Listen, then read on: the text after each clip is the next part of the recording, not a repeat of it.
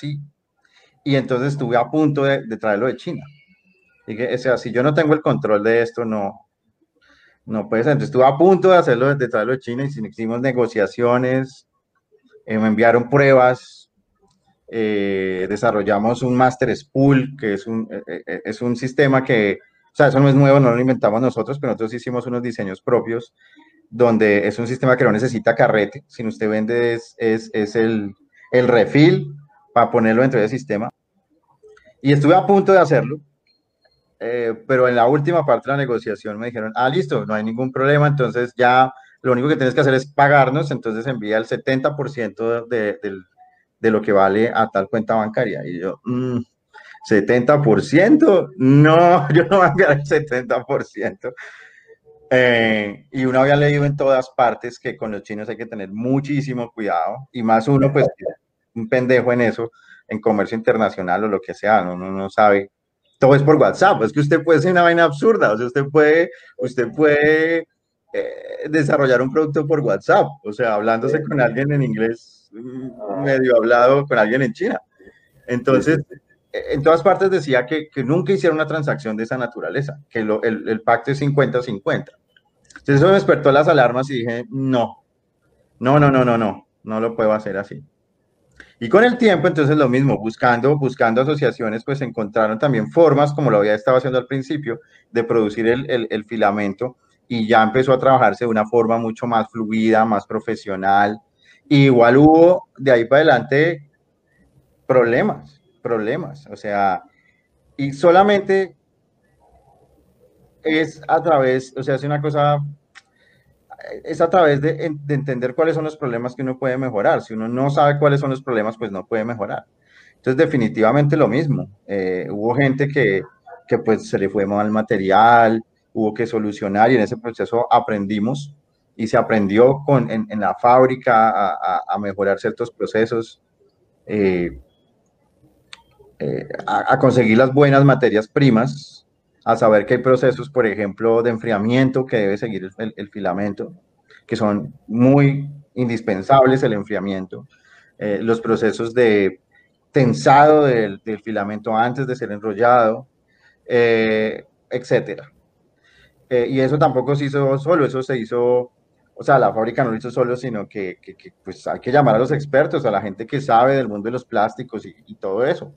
Entonces, eh, o sea, ya de proceso, la gente que vende el master batch, la gente que, que trabaja con los colores, que entiende mucho más. Eh, por ejemplo, Nature Works, que es la, la productora más grande de, de, PLA del mundo, pues ellos tienen por lo menos unas, unas, unas 15 referencias diferentes de PLA. Entonces, hay unos, hay unos referencias especiales para impresión 3D. Entonces, eh, toda esa vaina. Entonces, la, de cómo, ¿qué fue lo más difícil de empezar? Pues poder llegar en colaboración a un, a un, a un, a un producto que es bueno, o sea, que funciona, donde los fallos se reducen. Siempre va a haber fallos, siempre va a haber fallos, pero los fallos tienen que reducirse. Entonces, esas teorías de Six Sigma y todo eso, o sea, pues un fallo en un millón es bastante aceptable. Entonces, esos, esos fallos, pues cada vez hay, que, hay que reducirlos, pero siguen habiendo, porque es un proceso, o sea, finalmente donde hay muchas variables. Nada más poder mantener eh, los flujos de la materia prima. O sea, todo el mundo cree, por ejemplo, que eso es sencillo y no, no, es, no es fácil eh, conseguir en el mercado siempre la misma materia prima. Eso, eso, por ejemplo, volviendo al cuento, perdón, de eso que, que hablaban ahora de los materiales compuestos. O nada más ponga lo siguiente. Voy a poner otro ejemplo hay mucha gente que dice que se puede, o, quiere hacer plásticos a partir del almidón de la yuca. Ajá. Entonces sí, eso se puede hacer. Pero resulta que es fundamental que usted siempre consiga la yuca del mismo parte. Porque si usted cambia la yuca y la consigue de otra finca, las propiedades del almidón cambian. Entonces, usted puede decirse, listo, vamos a hacer, vamos a hacer filamento de almidón de yuca, maestro, hágale. Pero entonces es muy jodido cuando, cuando usted empieza a, necesitar más y más y el personaje de la finca ya no tiene suficiente yuca para abastecer la producción del filamento. Entonces le toca buscar a usted otra finca y cuando busca otra finca cambia todo. Entonces, mantener las materias primas y ese flujo de material es complejo.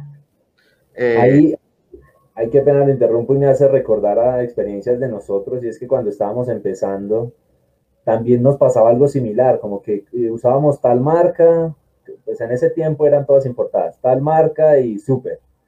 Nos, nos, daba por cambiar y probar otra y pasaban un montón de problemas y nosotros, pero ¿qué sucede? O sea, es, es, el mismo material, es el mismo color, ¿qué es lo que pasa? Y a veces incluso entre marcas pasaba, cambiamos de un color a otro y también habían problemas. Y bueno, pues por eso es que con el tiempo nos, o sea, ya como que hemos ido identificando nos hemos ido estandarizando también en materiales, en marcas, en, colores. Y mm, algo que usted mencionó ahorita, que da pie para, para la siguiente pregunta, es, ah, Wilson, hay un, hay un, alguien que nos está viendo que tiene una pregunta, pero la vamos a resolver después de esto. Y es que cuando usted habló del blanco, eh, pues dijo que hubo problemas. Y entonces ahí, ahí viene esta pregunta y es que ¿qué se debe tener en cuenta al momento de fabricarse? ¿Hay problemas si uno cambia el color, por ejemplo? ¿Eso afecta? Claro. Es que son cosas fundamentales. Bueno, entonces antes de, de, espera, quiero volverme un segundito y es que dentro de cualquier proceso que usted quiera hacer, cualquiera, son cosas básicas, son cosas absolutamente básicas, pero hacerlas en el mundo real es otra historia. Y entonces lo mismo, eh, eh, eh, muy chévere que la gente emprendedora nos vea o nos pueda volver a ver y, o de pronto incluso en otro espacio volvamos a hablar de lo mismo o, invitemos a más emprendedores, lo que sea. Eh, quiero decir es, pues del dicho al hecho hay mucho trecho. Entonces, una cosa súper fundamental en cualquier cosa de estas es la estandarización. Entonces, hasta que usted no estandarice el proceso, y no estandarice sus materias primas, se le va a volver una locura. Incluso el productor, por más berraco y sea una fábrica gigantesca en Estados Unidos, también tiene variaciones y también tiene batch que son mejores que otros. ¿sí? Por eso los vinos son iguales, o sea, por eso los vinos tienen una fecha y tienen que, son de tal época, porque pues cambian y unos son más sabrosos que otros y, y ciertas cosechas son fantásticas y las otras no. Bueno, entonces ese proceso de estandarización es, es es fundamental. Entonces, la otra cosa es que tú compras un, material PLA y dices, véndame PLA. Pero pues usted no está comprando solo PLA.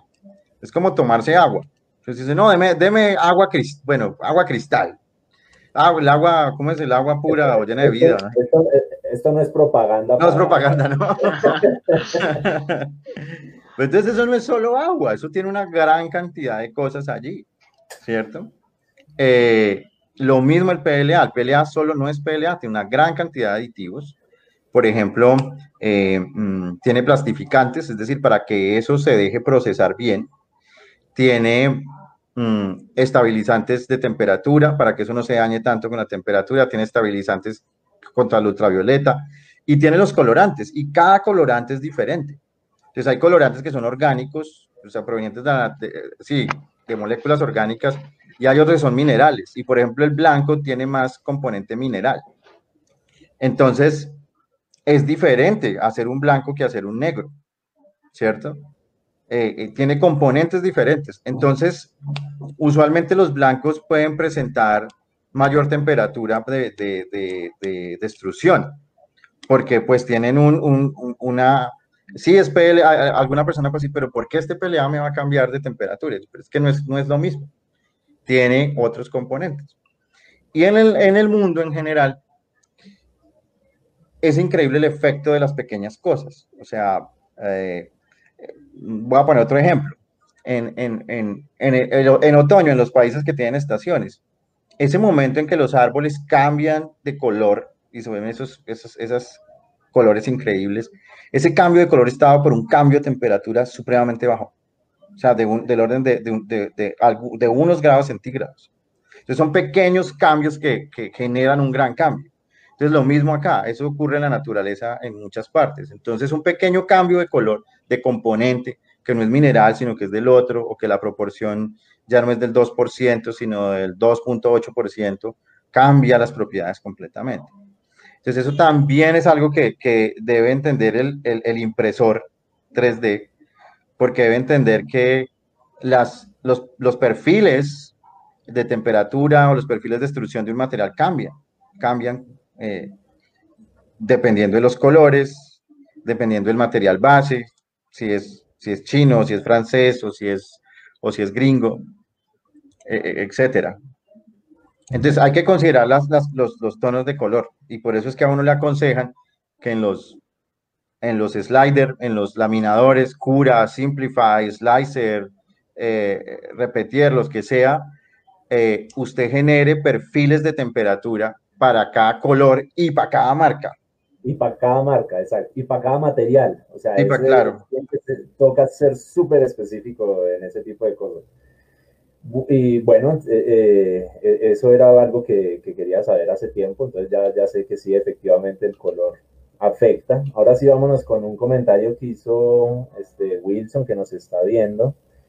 Eh, ha hecho algunas preguntas relacionadas más que todo con el aspecto de la salud. Entonces, yo por aquí le coloco en el, en el chat un video que tenemos en, en nuestro canal de YouTube que habla, habla acerca de algo de eso y es como que, peligrosidad tienen los filamentos. antes, de, antes de que Fernando nos cuente algo al respecto, pues lo que decían en el, en el video, y bueno, antes, desde antes de yo hacer ese video, eh, siempre habíamos escuchado, bueno, que el ABS tenía, podía ocasionar pues problemas de salud, ¿cierto? Y en el video, lo que, la conclusión a la, a la, que se llega, teniendo en cuenta un artículo, un paper que, que, que, hablan, del que hablo ahí, es que las partículas aumentan a medida que la temperatura de extrusión aumenta. Y bueno, tiene algo de sentido con el ABS. El ABS es un material que toca imprimirlo a alta, pues, a alta temperatura, más alta que, que otros incluso hay otros materiales que necesitan aún más temperatura que la vez. Entonces, pues, según ese artículo, pues esos materiales pues, emiten partículas que son más peligrosas. Entonces ya Fernando, desde su conocimiento, ¿qué nos puede decir acerca de ello? Por ejemplo, el PLA, ¿qué, afectaciones puede tener? Mm, bueno, entonces hay dos, hay también como, o, lo veo por dos, por dos campos. Lo primero es una visión un poco, no sé cómo se llama eso. Bueno, no sé cuál es el adjetivo, pero desde que usted está naciendo está en un proceso de morirse, viejo. Entonces realmente cualquier cosa lo está matando. De hecho, de hecho, técnicamente el oxígeno que se está respirando lo está matando. O sea, está produciendo una cantidad de lo que llaman, ¿se han escuchado esa cuestión de los eh, antioxidantes? Que gente toma antioxidantes para no envejecer o que tome jugo de uva Isabela para que reducir los, los, los, peróxidos. Entonces, cada vez que usted está respirando, realmente está produciendo ese tipo de sustancias que lo están envejeciendo. Entonces, eso, cualquier cosa lo está matando. Ahora, eh, una impresora, pues claro, toda tecnología tiene un, un, riesgo. Y el riesgo allí en general es la producción de, de eh, partículas, como tú ya nombraste, Camilo, en general. Cualquier proceso digamos, yo estoy calentando algo y estoy, estoy emitiendo humos, es nocivo para la salud. El incienso, el humo del cigarrillo, el smog del carro, los humos que están saliendo de la impresora, definitivamente. El transmilenio. El transmilenio, exactamente. Eh, entonces, eso, eso lo que también debería tener conciencia. Entonces, ah, bueno, ahora algo, ahora yo digo algo que no sé ustedes qué piensan también.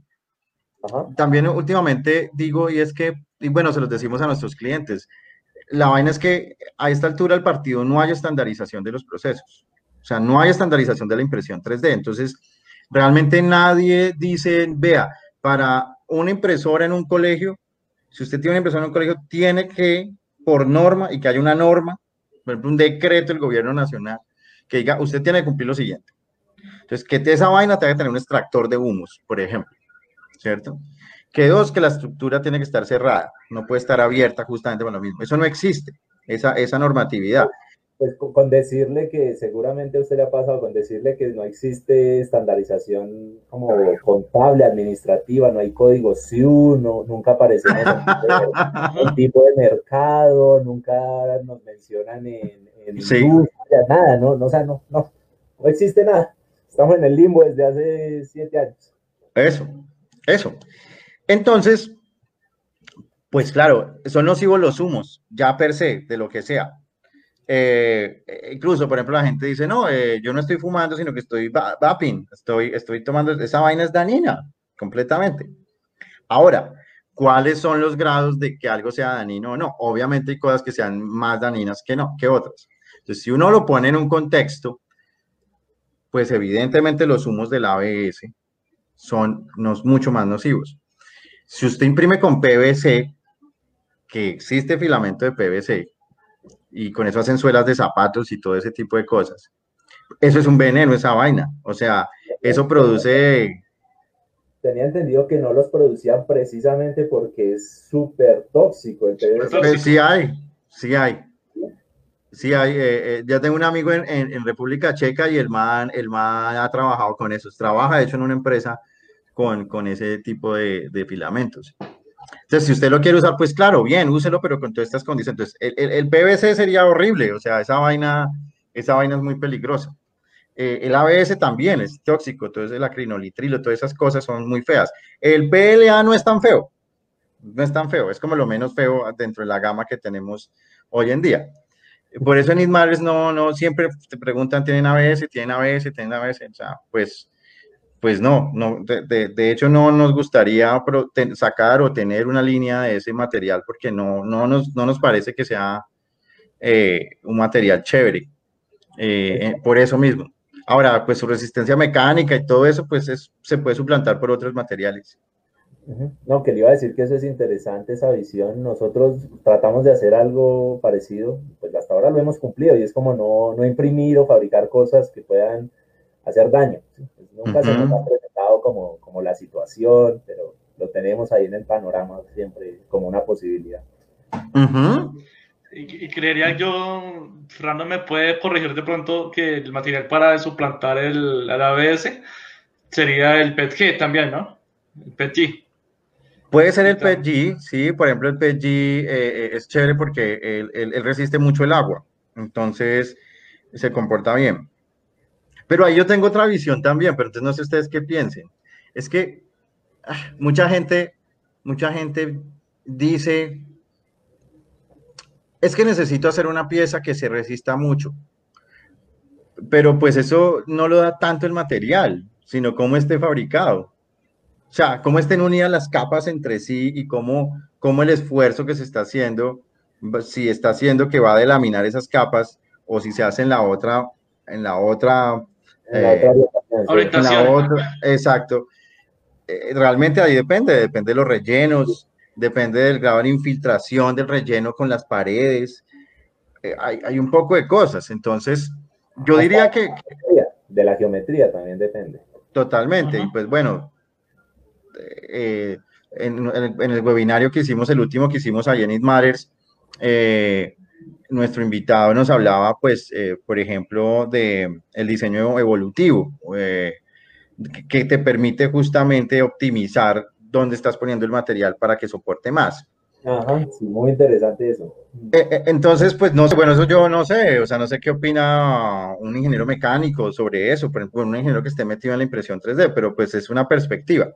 Entonces, mm, ahora, hay otra cosa, por ejemplo, claramente lo que, lo que Camilo está diciendo, sí se podría suplantar por la ABS por lo siguiente, porque el PLA, por más que usted le resista a un gordo sentado ahí, como siempre digo, el PLA sí es eh, frágil o lo que llamamos quebradizo. Si usted le da un golpe, por más que sea, él se va a fragmentar. Con, no pasa lo mismo con el, en el ABS y no pasa lo mismo con el PETG. Entonces sí, podría ser un, cuando lo tengo para ese uso, pero pues es que uno no, no sé, uno no va a fabricar el bumper de un carro impreso en, en PG, entonces, eh, eh, pues hay que mirar el uso. Pero bueno, de primera, de primera eh, medida, sí, el PG puede reemplazar el, el, el, el ABS. Esa es una propuesta. O el policarbonato también. Más que para imprimir policarbonato, pues se necesita más, más temperatura. Temperatura, sí. Claro. bueno, se, o sea, ha estado tan interesante que faltan como la mitad de las preguntas y ya se va a acabar el tiempo. pues hacemos otro, no sé. Vamos a hacer parte 2.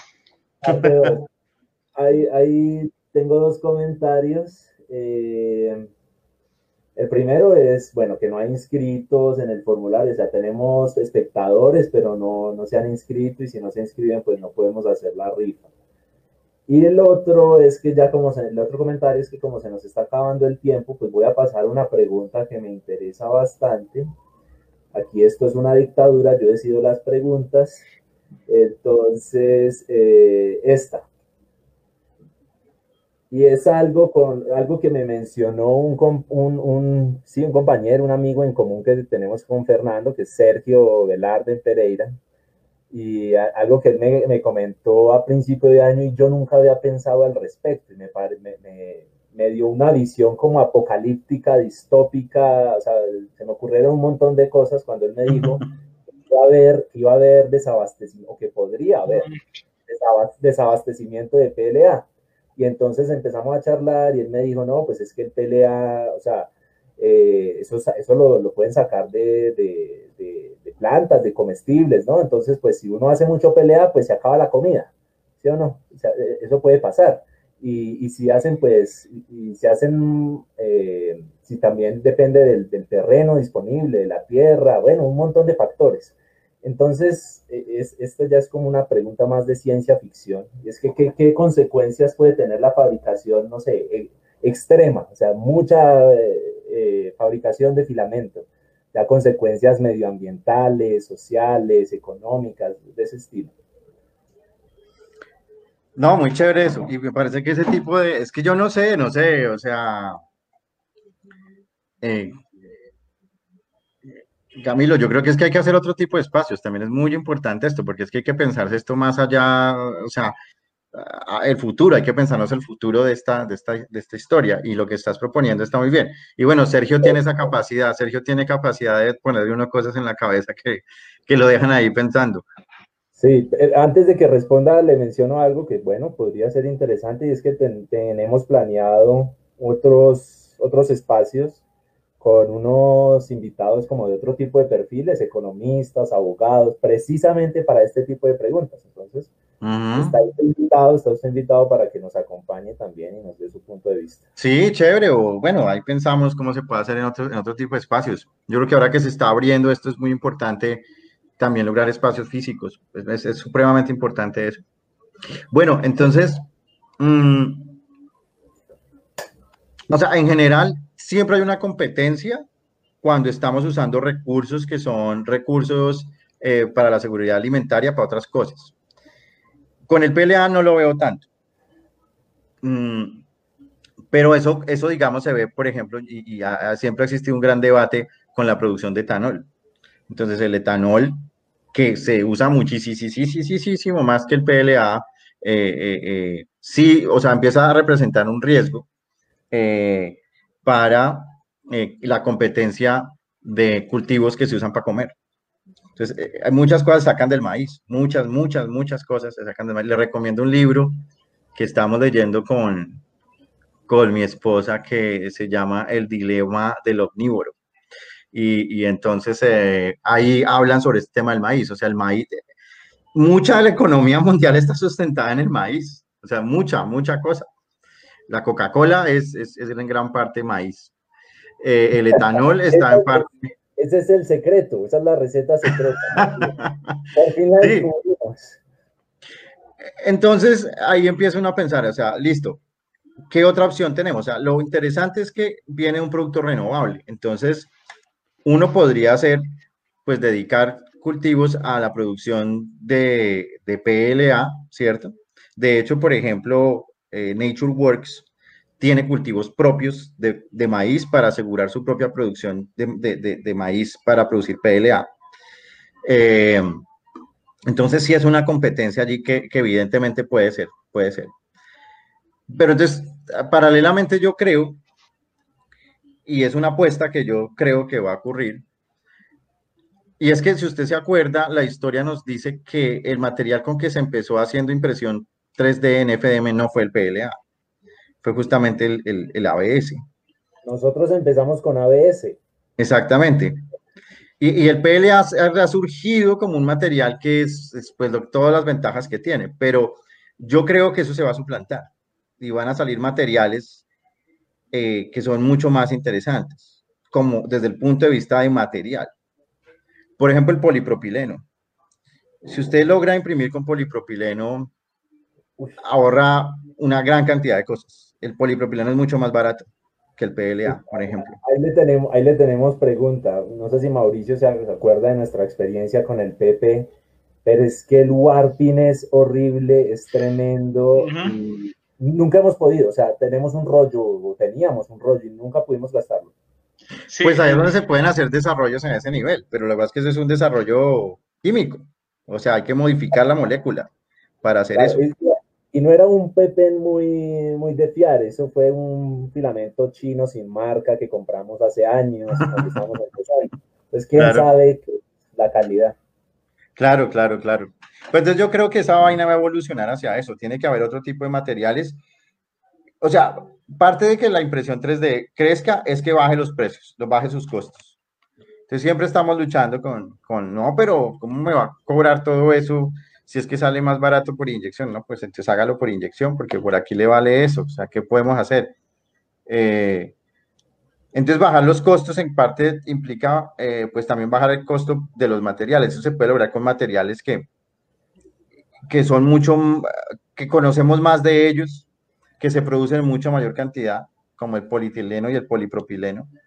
Entonces, si se llegara a eso, yo creo que, o sea, eso es parte del futuro y se elimina parte de lo que tú estás diciendo es decir, la competencia entre, entre la seguridad alimentaria con la producción de, esto.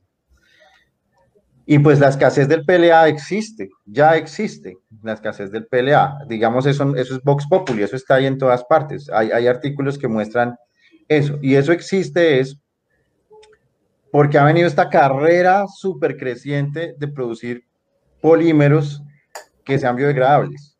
Y viene esa competencia el que ha ganado ese el PLA eh, más bueno, más que biodegradables, eso es otra discusión, es que sean compostables, que, al final, después de ponerlos en la tierra, picados a temperatura de 50 y un pH de más o menos de 8, entonces haya bacterias además que se lo coman, pues que eso pueda eh, eh, reducirse a CO2, ¿cierto? Esa es como la promesa. Y ocurre, pero eso ocurre en plantas de, de compostaje. Si usted lo deja en la basura, no le va a pasar nada. Eso ya debe saberse. Eh, entonces, sin embargo, justamente como industrialmente se puede, se puede procesar de esa manera, el PLA ha cogido una gran fama dentro de los productores de envases plásticos. Y mucho, mucho, muchísimo de la producción internacional del PLA se está usando para eso. Y para, por ejemplo, hacer laminados. Entonces, por ejemplo, usted puede laminar un cartón, un vaso de cartón. ¿Cuál es el problema del vaso de cartón? Que, que pues se moja, ¿sí o no? Al cabo del tiempo. Pero si usted le pone un laminado de PLA, básicamente está haciendo un producto que es resistente al agua, o sea, puede tomar allí cosas, pero es casi que 100% biodegradable. Entonces, se está usando para todo eso. Eso implica que las cantidades o los excedentes de PLA para, chao, para eh, impresión 3D o para otras cosas son cada vez más pequeños. Y eso es parte de la problemática que es complejo conseguir cantidades grandes de PLA para producir filamento, porque cada vez es más difícil. Y ese, y ese filamento que está quedando disponible se está volviendo más caro. Entonces, por eso la gente siempre llega, es muy fácil para cualquier persona decir, ah, eso está muy caro. Ah, eso por qué? Si es que allí me lo venden en 65, allí me lo venden en 50. Sí, pero es que eh, eh, el proceso industrial es diferente y, asegurar entonces eso es, más complejo. Eh, entonces esa es, una cosa que está ocurriendo, es una cosa que está ocurriendo en el mundo. el, que el PLA no está tan disponible y entonces por eso es que yo digo que la predicción es que hay que ir, iremos hacia la, la adopción de otros materiales que sean también fáciles de imprimir. Ok, ok, sí, entonces en conclusión, Estamos esperando que salgan nuevos materiales y eso también es un reto para nosotros, pues porque eh, cada nuevo material es, es, una nueva experiencia al momento de, imprimir. Hay que ajustar muchas cosas. Eh, mm, ya se nos está acabando el tiempo, vamos con la última pregunta, una pregunta que hace Wilson. Eh, le daré primero la palabra a Mauricio y después a Fernando. No sé, me dicen por el chat que no les funciona el formulario. Yo acabo de probarlo y me funciona. Entonces no sé qué puede pasar. Eh, pero pues no podríamos hacer la rifa entonces lastimosamente. La pregunta que, dice, que hace Wilson es que, mm, que uno pierde muchas piezas eh, imprimiendo y, y qué se puede hacer con, esta, con estas piezas. Entonces quiero que, que Mauricio cuente nuestra experiencia desde Cóndoro, que hemos probado infinidad de cosas y bueno, pues nos hemos encontrado también con otros obstáculos y después Fernando nos dé su punto de vista. Bueno, esto, desde Cóndoro, digamos que nosotros hemos impreso muchas piezas, tanto que todas las eh, piezas que reciclamos alcanzan a llegar hasta tres canecas o más. Y al final, cuando no tenemos la posibilidad de, digamos, de reutilizarla, pues lo que hacemos es, pues, eh, botarla a la basura porque no, no hay nada más. Entonces, digamos que la solución ahí para poder, digamos, la que yo creería, y la que una vez vimos por medio de Precious Plastic, es que para poder reutilizar el material hay que primero procesarla. Eh, bueno, hay un proceso, ¿no? Que primero es eh, triturar ese material, ¿cierto? En partículas muy pequeñas, parecido a los pellets, que son, digamos, de, de milímetros, yo creo, dos milímetros de área, por lo menos, ¿cierto? Estas, estas, estos pellets, pasarlo a una extrusora para poderlo hacerlo filamento nuevamente y hacer, utilizar este filamento nuevamente en impresora. Pero, ¿cuáles son los obstáculos?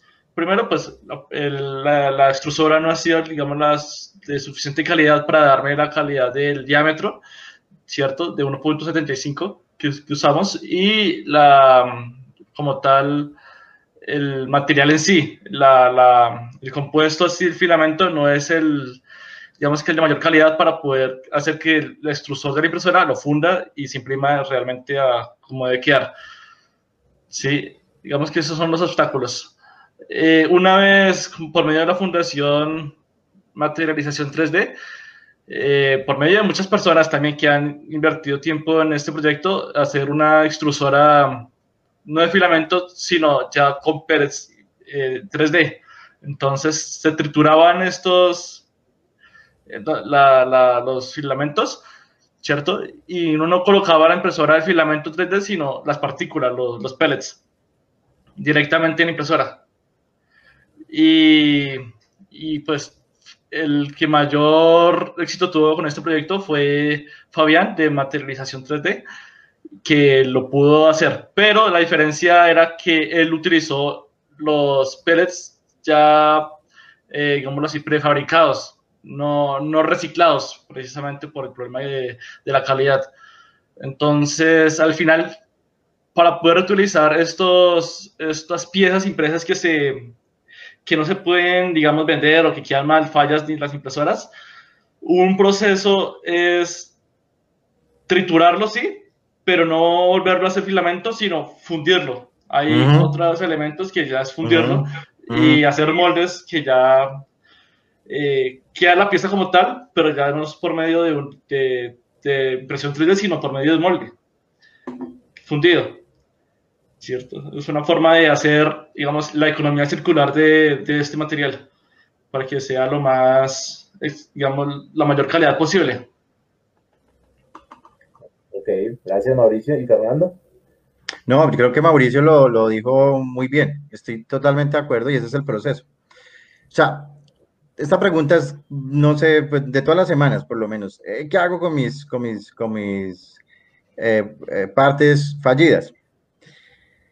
Se pueden reciclar para hacer más filamento, pero eso es un, gran problema. Nosotros eh, hicimos a principio del año pasado también pues el, trabajo, reunimos en Bogotá con algunas personas cerca de 25 kilos de material eh, em, eh, pues fallido, y justamente fuimos con Snyder y, y, lo trituramos en una de sus máquinas. Entonces, ese primer problema nosotros recogimos de todo. Y obviamente, ese problema del reciclaje es con el que se enfrenta el mundo del reciclaje real. Entonces usted empieza a sacar esas partes y se da cuenta que hubo gente que estaba metiéndole tornillos al PLA hubo gente que le estaba poniendo alambres, hubo gente que estaba haciendo experimentos y, le metía mm, resortes. Entonces, bueno, ese material no sirve, no lo puedes usar definitivamente. De hecho, industrialmente, cuando se, recicla plástico, hay, hay, imanes, imanes que van sacando eh, lo metálico. Y, que se, y, lo metálico que se deja sacar con imán, porque hay metales que no se dejan sacar con imán. Entonces, eh, se convierte en otro problema. Otra situación es lo de los colores. Entonces, eh, debería separar, fíjense lo que dijimos antes. Dijimos que los colores afectan las temperaturas de impresión. Entonces, entonces si tienes un sancocho de colores, no vas a poder producir un material reciclado que sea estandarizado. Es muy complejo. Entonces, lo que meterlo en el proceso de fabricación es difícil. Una cosa sí es que, lo hace cualquier proceso industrial, es que si tú tienes en la fabricación del filamento ahí mismo hubo material que, que no salió bien, pues tú lo puedes triturar y volverlo a meter. O si pasa que tenemos filamento malo, filamento que, salió malo y se lo están devolviendo, no lo han usado, digamos, está sin usar, pues lo puedo meter, picar y volver a usar. Pero ya estos filamentos que tiene la gente en la casa es, complejo eh, eh, hacerlo. Y de hecho, pues fue muy chistoso porque lo, trituramos eh, con Snyder, hay videos y todo eso, estuvo muy chévere. y cuando ya lo llevé a una de las extrusoras de los aliados que tenemos, entonces me dijo, no, Fernando, yo no le meto esto a la extrusora, porque eso estaba aún con tamaño grande, una cantidad de cosas. Y yo dije, bueno, si no lo haga, porque pues tampoco voy a responder yo peso. Entonces, eh, ahí quedó, digamos, como la, la situación, eso hay que reducirlo más de tamaño, etc. Entonces, es lo que Mauricio está diciendo.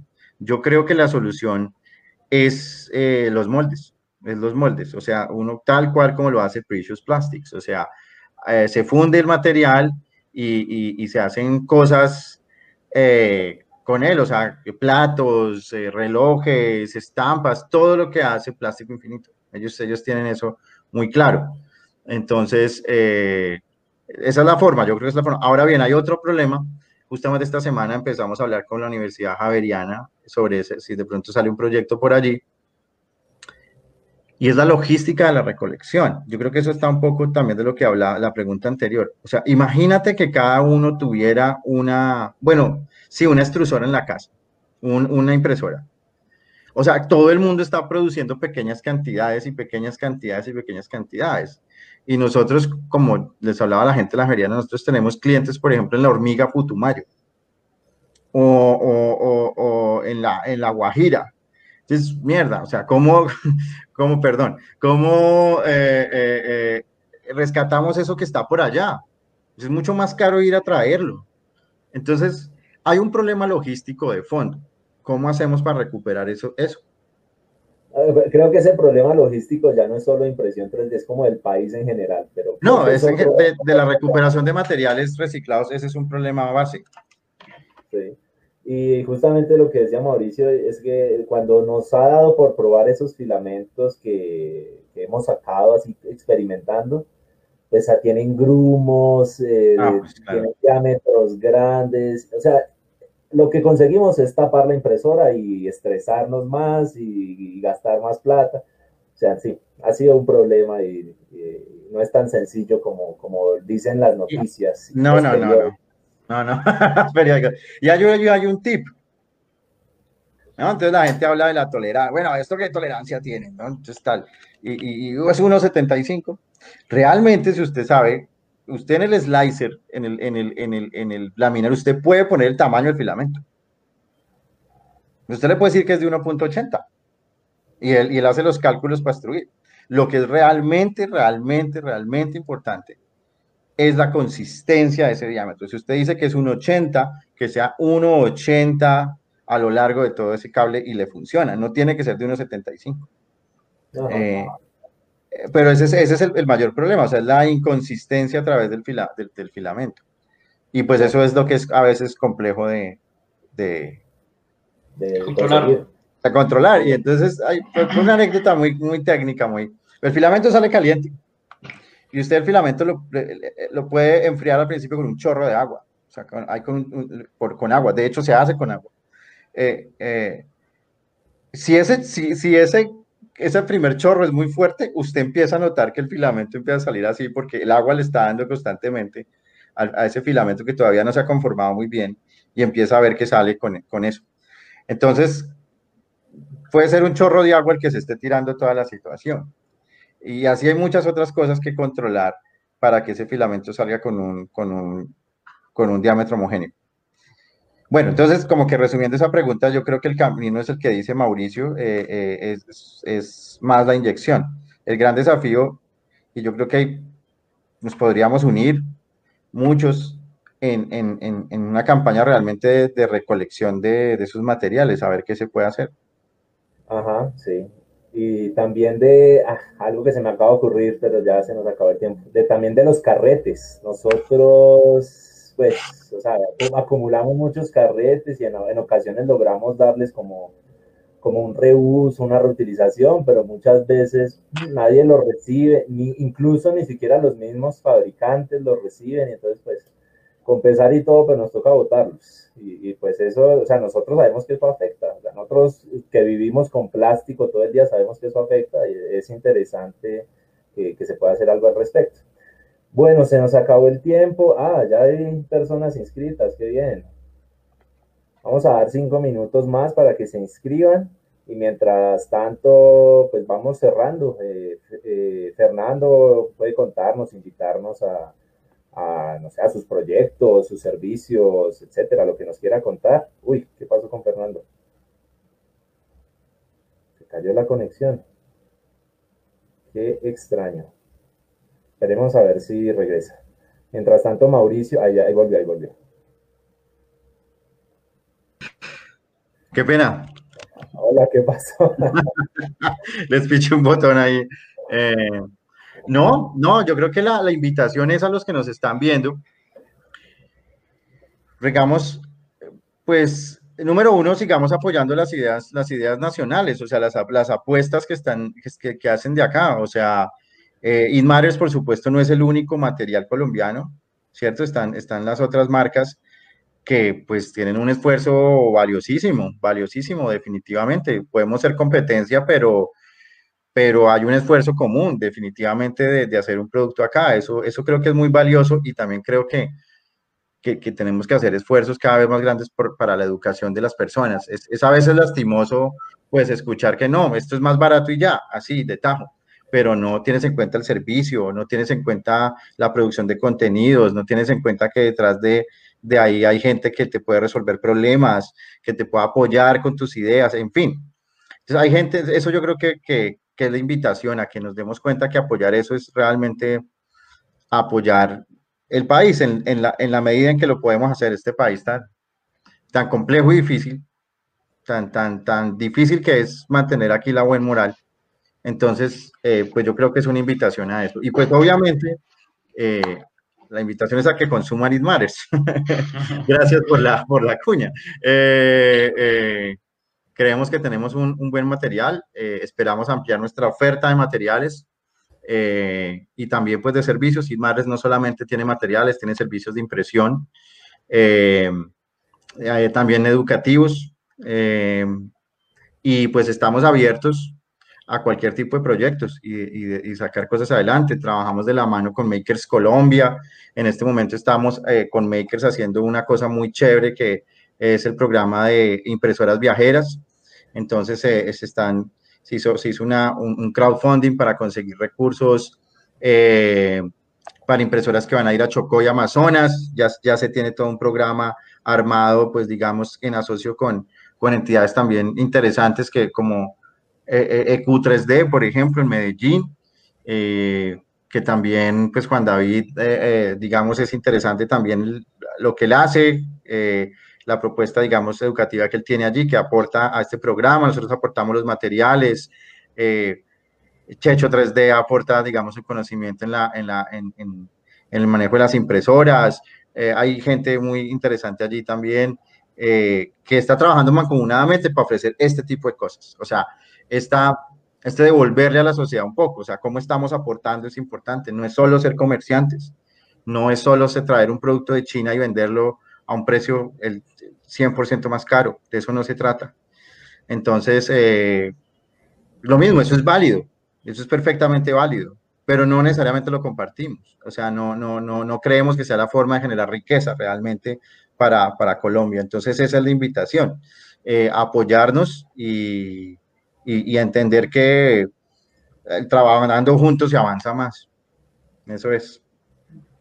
gracias, Fernando. Mauricio, ¿qué, nos cuenta de cuándo? Eh, no, ya Fernando lo dijo como debería, debería decirse. Coincido completamente con Fernando de que la invitación, eh, pues obviamente agradecido por las personas que nos vio, nos vieron, eh, que nos están viendo cada 15 días, ¿cierto? Y pues a las personas que también consumen los servicios de Condro, que lo siguen haciendo, también digamos que somos en el mundo maker y empresarial también, pues obviamente está la competencia, pero así como lo dijo Fernando, es más eh, verlo como por el lado de la alianza, saber que estamos eh, construyendo a partir de la tecnología, eh, estamos construyendo país, ¿cierto? Entonces, esa es la, invitación para todos. Exacto. Sí, ¿va a decir algo, Fernando? No, no, pues también yo tengo grabada otra frase. No sé si conocen a, a, a, Lili Daza en Bogotá con, con em, ah, se me acaba de olvidar. Ah, pero pues con ella hemos hablado eh, también y ella una vez me dijo algo que me dejó sonando mucho. Me dijo, no, es que los que estamos metidos en esto es una carrera de largo aliento. Y, y y hay que darle y hay que, hay que pues esforzarse. Esperemos pues, sobrevivamos a esa carrera, pero, pero pues sí, es algo que se espera que hay que sembrar y que esperemos que, que dé frutos en, en, un tiempo. Ustedes llevan un tiempo mucho más largo que nosotros. Eh, y pues bueno, ahí están. Y, y, sé que ustedes son un ejemplo eh, para mucha gente. Entonces, chévere. Eh, es de muy largo aliento. Cada año creemos. de muy largo, sí. Cada año nos da un infarto y nos resucitan, literalmente. Todos los años es igual. Sí. Eh, bueno, sí, lo que dice Mauricio, eh, eso es a lo que los invitamos, invitarlos a los live cada 15 días, a los, nuestros videos también de noticias en impresión 3D también los jueves por YouTube, a nuestro canal, nuestras redes sociales. Y el próximo, eh, el próximo live eh, va a ser acerca de prótesis en impresión 3D, pero una perspectiva bien interesante porque es con alguien que la usa, que usa la prótesis y que y la hizo. Bueno, ya ha hecho varias porque las ha roto. Es Johan García de la, de la Fundación Materialización 3D, entonces pues él nos va a contar su experiencia desde ambos lados, desde el voluntariado y desde el beneficiario. Eso va a ser en 15 días y, ya después vendrán otros temas más eh, técnicos como de, relacionados con la parte legal de la impresión 3D, la económica. Estoy buscando un filósofo también, pero nada que encuentro. Y bueno, vamos a hacer la, la rifa que ya hay.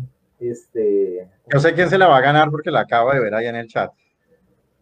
Eh, Shirley. Shirley. No se, no, no, no se, ha inscrito, pero Shirley no se ha inscrito. Tiene que inscribirse. No, no, si se inscribe se lo gana, se lo aseguro. Ah, tiene mucha Siempre se gana todo, Shirley. Pero muy bien, pues muy bien. De hecho, tenemos, nosotros le debemos un, un, eh, un, un, algo que se ganó, un muñequito que se ganó que no le hemos podido enviar. Bueno, ahí, ahí entonces Shirley, hágale presión a Fernando. Eh, ahí están viendo, eh, aquí están los inscritos, cuatro inscritos, el primero soy yo, entonces ese no cuenta.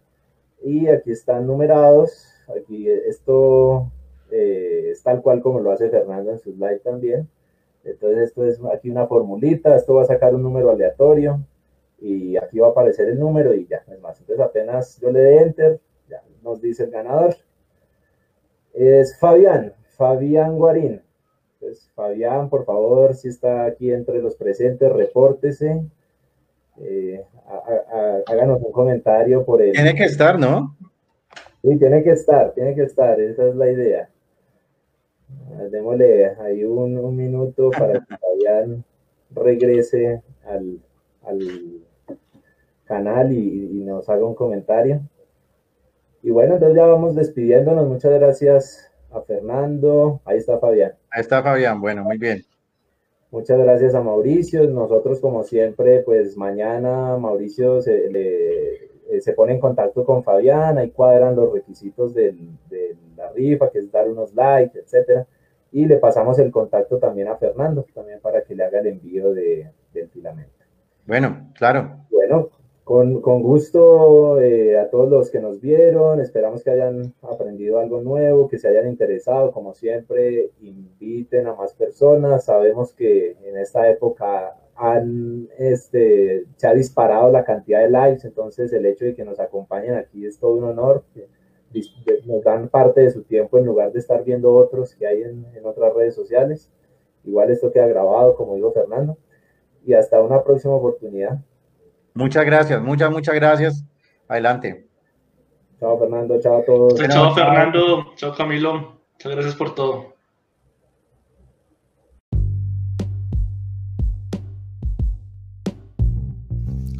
Muchas gracias por escuchar y gracias a Mauricio y a nuestro invitado por permitir y participar en este tipo de espacios.